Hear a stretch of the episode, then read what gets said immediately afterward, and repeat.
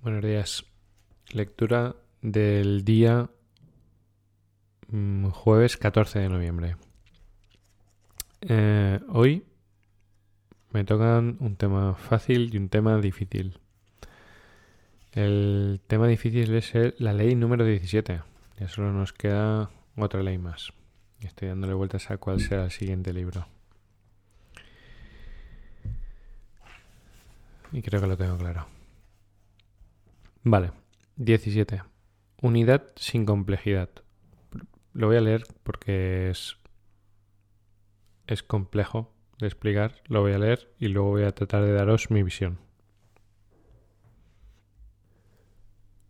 Todos formamos parte de una energía denominada universo, infinito, Dios, fuente primera, etcétera, etcétera. Hay muchas formas de referirse a ese algo que es el todo.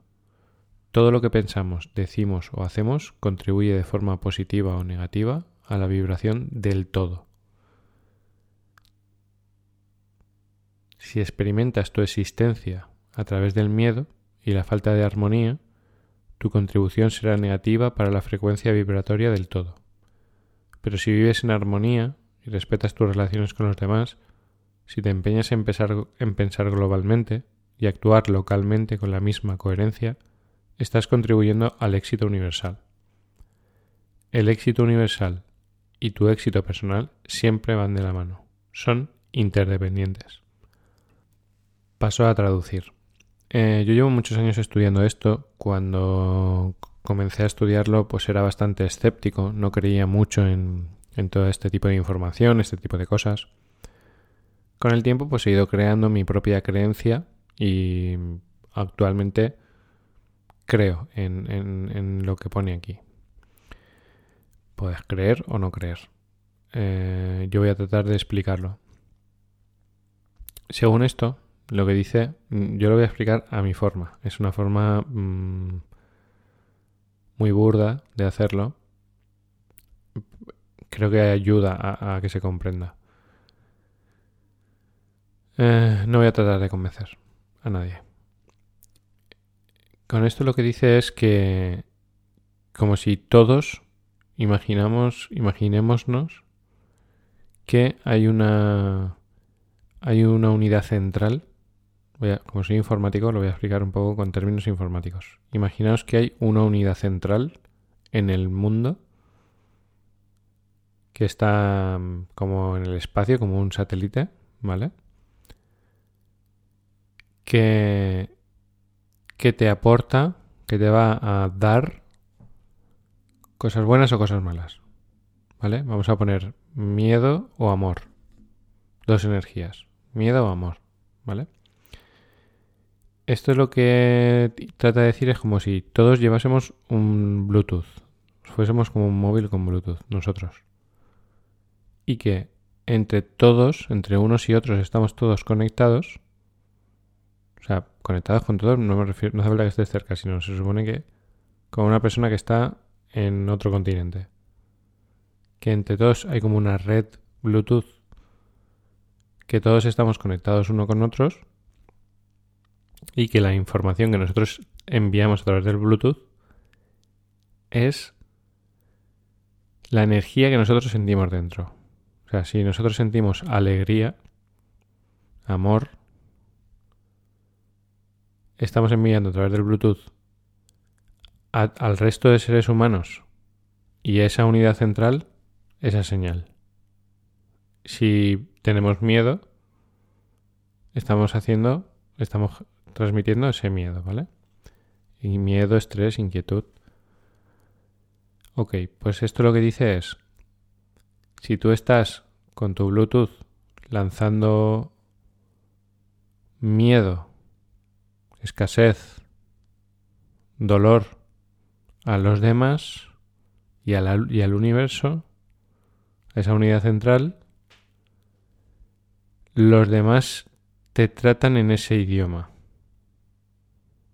Voy a poneros un ejemplo. Conoceréis seguro a alguien que siempre atrae a parejas que son maltratadoras seguro que conocéis a alguien que después de uno va otro. O después de uno va otra. O que le pasa todo malo. Que, no, que es una desgracia detrás de otra. hay gente que, que literalmente dices, menudo, menuda vida de desgracias, ¿no? Pues esta teoría, los que habéis leído el secreto, para que lo entendáis, va de lo mismo. Y no el secreto, os puedo hablar de no sé, decenas de libros que tratan esto y centenares de personas famosas que tratan esto, que hablan de esto. Lo que pasa es que lo dicen disimulado porque como suena un poco a, a estar un poco pillado, pues no lo dicen claro. Pero gente muy conocida como Will Smith, como, o sea, Oprah Winfrey, muchísima gente muy conocida. El mismo presidente de los Estados Unidos actual, Donald Trump, creen en estas energías y las utilizan a su favor. O sea, es como que tú te puedes, eh, puedes, si, si lo sabes, puedes utilizar ese Bluetooth para que la gente te dé amor en vez de... Y funciona solo con tu vibración. O sea, cómo tú estés energéticamente.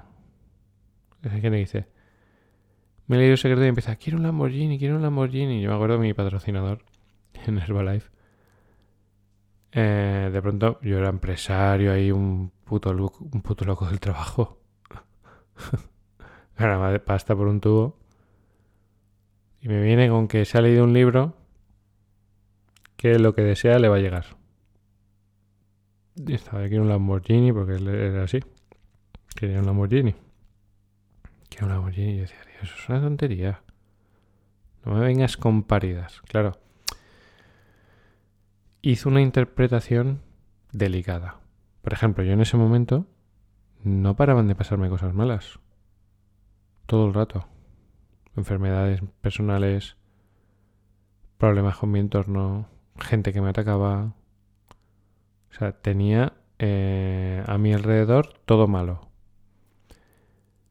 Casualmente, ahora yo no tengo, o sea, ni recuerdo, ni recuerdo la última vez que me pasó algo malo. O sea, ni me acuerdo. Ni... No lo sé. no, soy capaz de decirte, en este año me ha pasado esto malo. O esta persona que me ha querido hacer daño. O esta persona que me ha intentado estafar. O... Mm, de este último año no me viene ningún recuerdo. Claro, yo cuido mucho mi ecología porque aquí dice si vives en armonía y respetas tus relaciones con los demás, si te empeñas en pensar globalmente y actuar localmente con la misma coherencia, o sea, estás contribuyendo al éxito universal. Y el éxito universal y tu éxito personal siempre van de la mano, son interdependientes. Anoche hablaba con María, digo, es que yo, o sea, a veces me, la cabeza me traiciona, ¿no? Y anoche un compañero de mi club de inversores eh, estaba en un estaba en un curso y con 130 140 personas todos eh, empresarios jóvenes y exitosos pero hablando de unas cifras o sea los chavales iban con una mentalidad de la hostia no entonces se despierta dentro de mí una vibración de miedo, de escasez.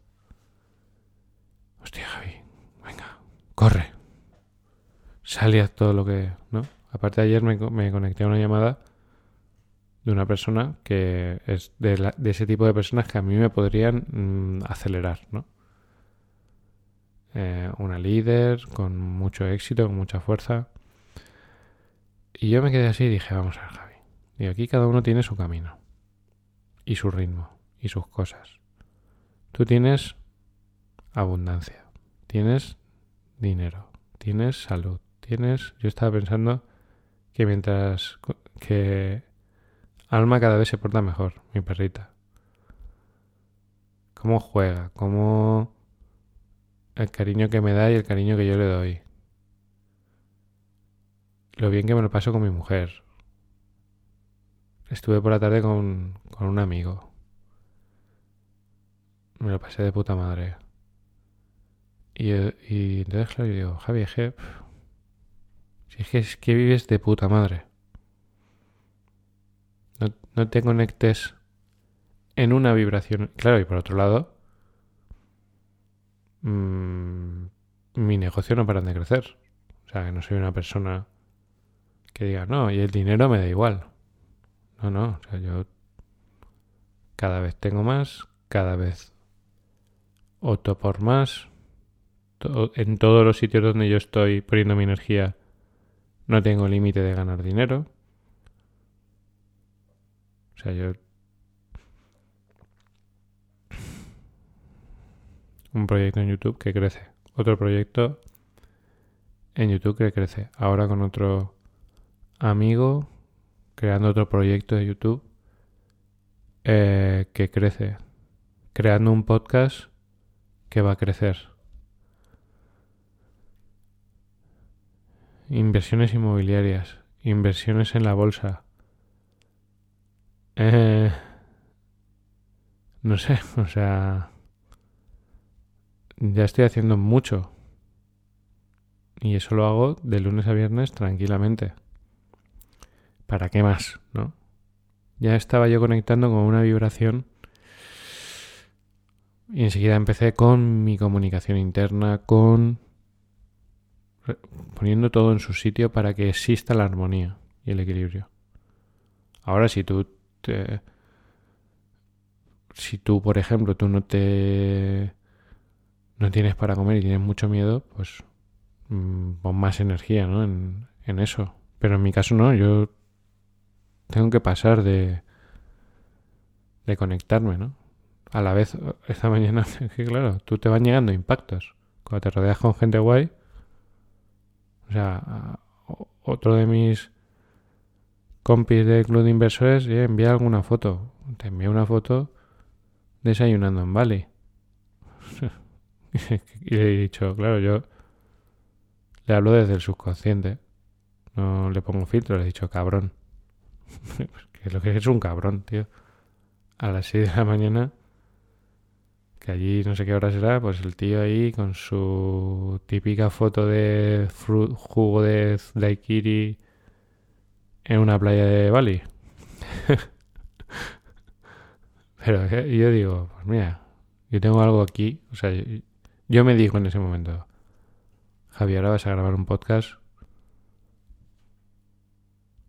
para, para, dice, vives en armonía. Respetas tus relaciones con los demás. Si piensas globalmente, yo pienso globalmente, y actúo localmente, que es lo que estoy haciendo ahora, actuar localmente, estás contribuyendo al éxito universal. Ayer, pues una persona que oye los audios me mandó un mensaje, pues, que me, vamos, me dio muchísima ilusión, porque sabéis que yo esto lo estoy lanzando al vacío y me dice, los escucho todos los días, me encantan, puedo compartirlo con mi familia. Y yo digo, joder, pues claro. Y es que esto está hecho para eso. O sea, yo me abro y pongo energía, pues si esa energía le puede llegar a alguien y le puede servir. Eso, eso es mi alimento. Esa es mi recompensa.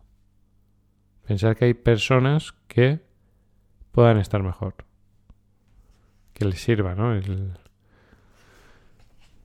Anoche le decía... Lo voy a coger aquí el móvil. A ver. Anoche hablando con mi mujer, que le estaba explicando todo esto. Le hablaba a ella, ¿no? Por ejemplo, del concepto que es japonés, que se llama Ikigai, que dice que es tu razón de ser, aquello por lo que te levantas y te da te hace ser feliz, ¿no? Te, te llena. Entonces, habla de cuatro conceptos que luego se convierten en otros cuatro conceptos y al final en uno que es Ikigai. Pero básicamente lo explico por encima es lo que tú amas, o sea, por ejemplo, yo amo la mejora personal y amo, el, voy a poner un ejemplo, una cosa es lo que amas, yo amo la mejora personal, amo el, pensamiento del ser humano, amo el crecimiento, ¿no? Dice, si además es en lo que tú eres bueno, y yo me considero bueno en esto, pues voy bien. Dice, si es si además lo necesita el mundo, y yo pienso que el mundo lo necesita, voy bien. Y dice, y si además por eso te pueden pagar, entonces es la hostia. Eso sí Kigai. Yo siento, siento, ahora por ejemplo con, con Gide Pro, este, este, no es un proyecto para monetizar. Pro es un proyecto que sí que va a generar ingresos eh, pasivos, porque va a tener una serie de infoproductos, de herramientas para, para conseguir mejorar nuestra mentalidad ¿no? de juego interno y conseguir cosas específicas. Por ejemplo, cómo mm, hay gente que tiene eh, mucha timidez. ¿Cómo romper la timidez? infoproducto. Cosas así. Entonces, eso que hay. Y si tú tienes Ikigai, pues te puede salir un estímulo, una vibración de, hey, que aquí hay mucho dinero para ganar, pero tú dices, uh", como dice Borja Vilaseca, uh, algo así. como calma, ¿no? Ese es el primer tema. Espero haberme explicado. Es como una. como que lo que nosotros vibramos, las sensaciones que nosotros tenemos dentro, el miedo, el amor, eso no solo te repercute a ti, sino que repercute a tu entorno y como de una forma global, el entorno te va devolviendo esa vibración que tú tienes es interdependiente, ¿no? O sea, mi, si yo voy en, en, miedo, pues lo que me llega todo es miedo. La gente me genera cosas que me dan miedo, tengo más problemas, cosas incluso surrealistas. Tan surrealistas como ayer en la el rato que estuve con mi amigo, me, dice, ¿sabes? Una vez oí un cuento sobre la suerte de un caballo y tal. Digo, sí, sí, sé el cuento que es. Pues en tres minutos os lo voy a leer, porque es el que me ha salido en el libro. Tú dices, ¿por qué? Pues no lo sé, pero son cosas a veces que pasan raras. Vamos a la segunda parte. Dice, la suerte no existe. La suerte se presenta cuando la preparación se encuentra con la oportunidad. Esto dice que la, suerte, el concepto suerte, es preparación más oportunidad.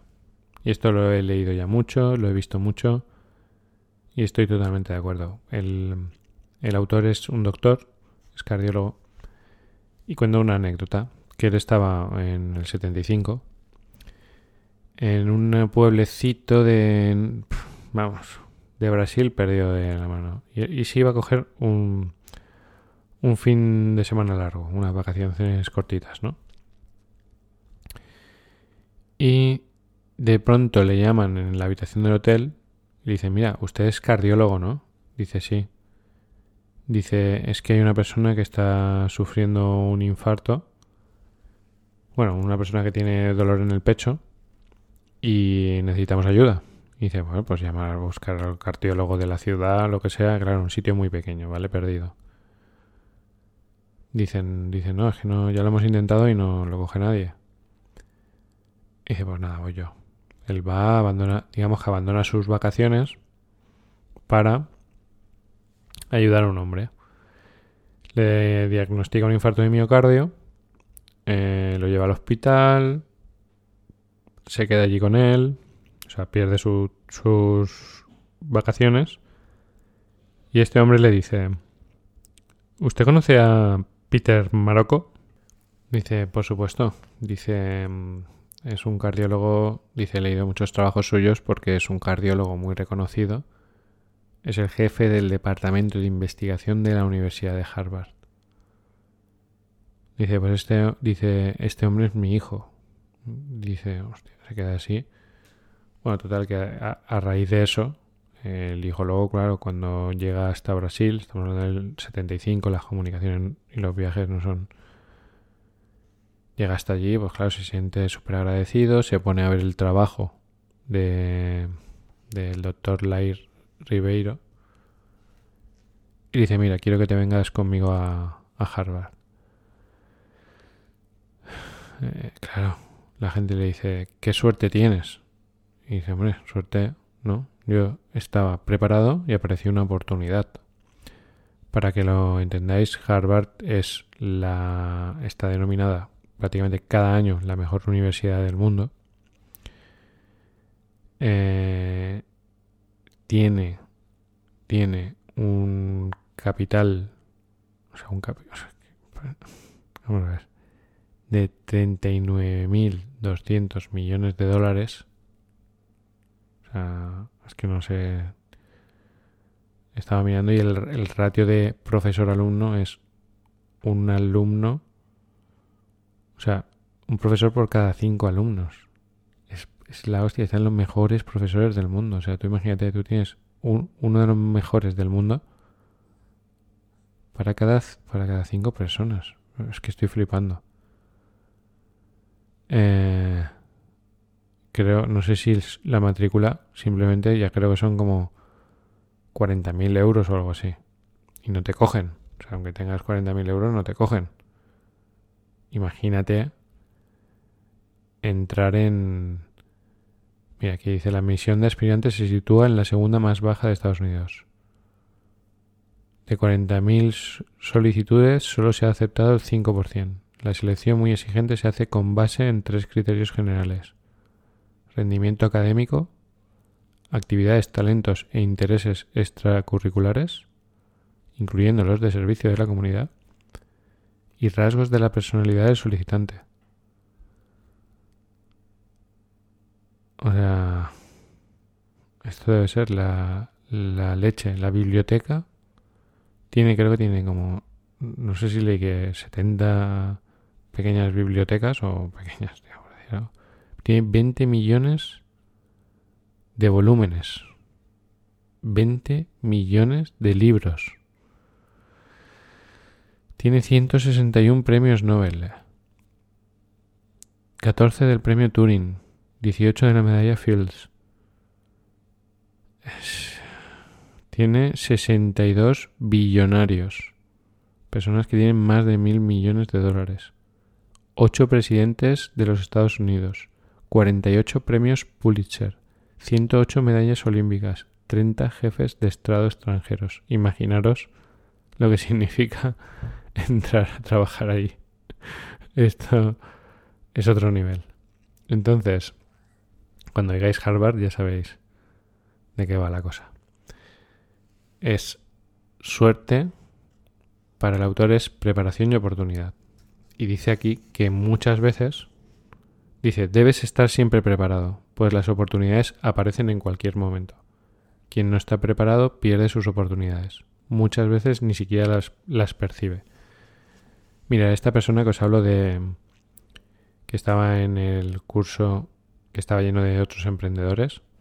Esta es una persona que se ha estado preparando conmigo durante cinco años. O sea, estaba preparando él. O sea, lo que parece eh, yo he sido uno de sus mentores.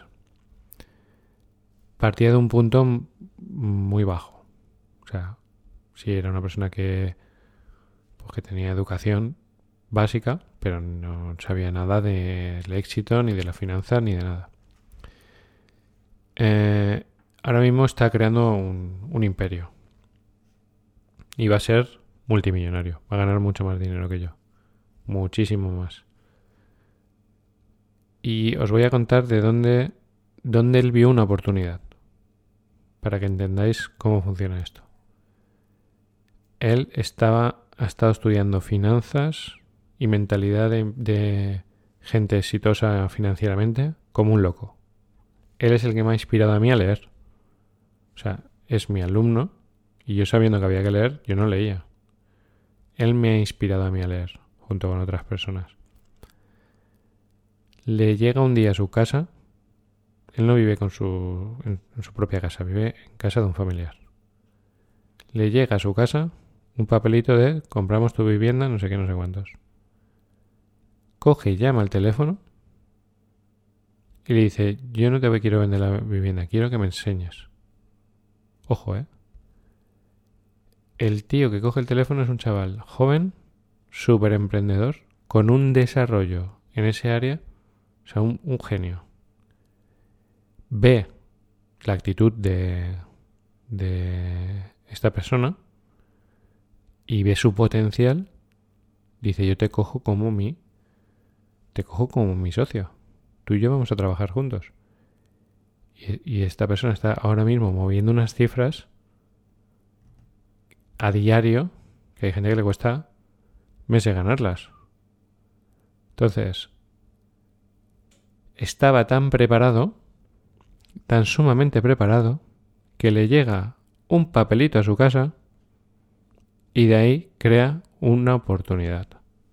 Es el claro ejemplo de la buena y la mala suerte. Y si, y si cuento su historia, que él no la sabe contar bien, diríais, hostias, hostias.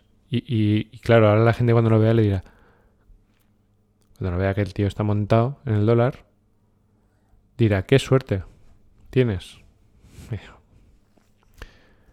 Oportunidad y preparación. Y eh, continúa el libro con el cuento que os decía del caballo. Lo voy a leer y terminamos. Érase una vez un niño pobre que vivía en China y solía pasar largos ratos sentados en la calle, sentado en la calle, frente a su casa. Lo que más deseaba en este mundo era tener un caballo, pero no tenía dinero. Un buen día pasó por esa calle una recua de caballos a la que seguía. Un poco atrasado, un potrillo incapaz de seguir al grupo. El dueño de los caballos, que conocía los deseos del niño, le preguntó si quería el potro, a lo que el niño insultante dijo que sí. Un vecino que se enteró de lo ocurrido dijo al padre del niño Oye, tu hijo es afortunado. ¿Por qué? le preguntó el padre. Pues porque él quería un caballo y da la casualidad que pasa una recua y se queda con un potrillo. ¿No es eso suerte? Y el padre contesta Puede ser una suerte o una desgracia.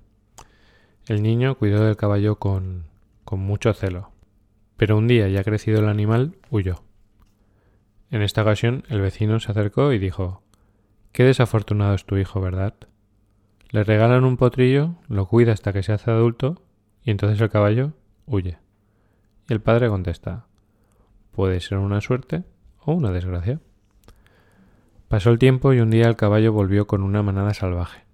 El niño, ahora un muchacho, consiguió acercarlos y se quedó con todos ellos. El vecino que lo vio todo dijo Tu hijo es afortunado. Le regalan un potro, la cría, lo cría y lo pierde, y con el tiempo vuelve con una manada de caballos salvajes. El padre dice Puede ser una suerte o una desgracia. Y un día que el muchacho intentaba domar uno de esos caballos, cayó al suelo y se rompió la pierna. Y volvió a aparecer el vecino. Tu hijo es desafortunado. Se le escapa el caballo, que vuelve con una manada salvaje, pero cuando intenta dormar a uno de ellos, va y se rompe la pierna. Y el padre dice, puede ser una suerte o una desgracia. Días después, el reino donde vivían entró en una guerra con el reino vecino.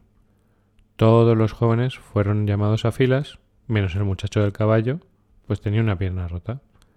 Y el, el vecino volvió a visitar al padre y dijo, tu hijo es afortunado. Y el padre dijo, puede ser una suerte o una desgracia. Bueno, dice, así es la vida, todo lo que ocurre puede ser una suerte o una desgracia, depende de lo que venga a continuación. Lo que parece una desgracia en un momento dado, tal vez sea una suerte en el futuro y viceversa. Y nos hace una pregunta, el autor. Dice, ¿cuál ha sido la mayor desgracia que te ha ocurrido nunca? ¿En qué sentido mejoró tu vida debido a ello? O sea, fíjate la pregunta, ¿eh? ¿Cuál ha sido tu mayor desgracia? Y la siguiente, cuando ya la hayas recordado, ¿en qué sentido ha mejorado, eh, eso tu vida? Pasar un buen día y aprender muchas cosas y entender que estáis conectados con uno con todos y todos a uno y que hay que estar preparado para ver las oportunidades. Buen día.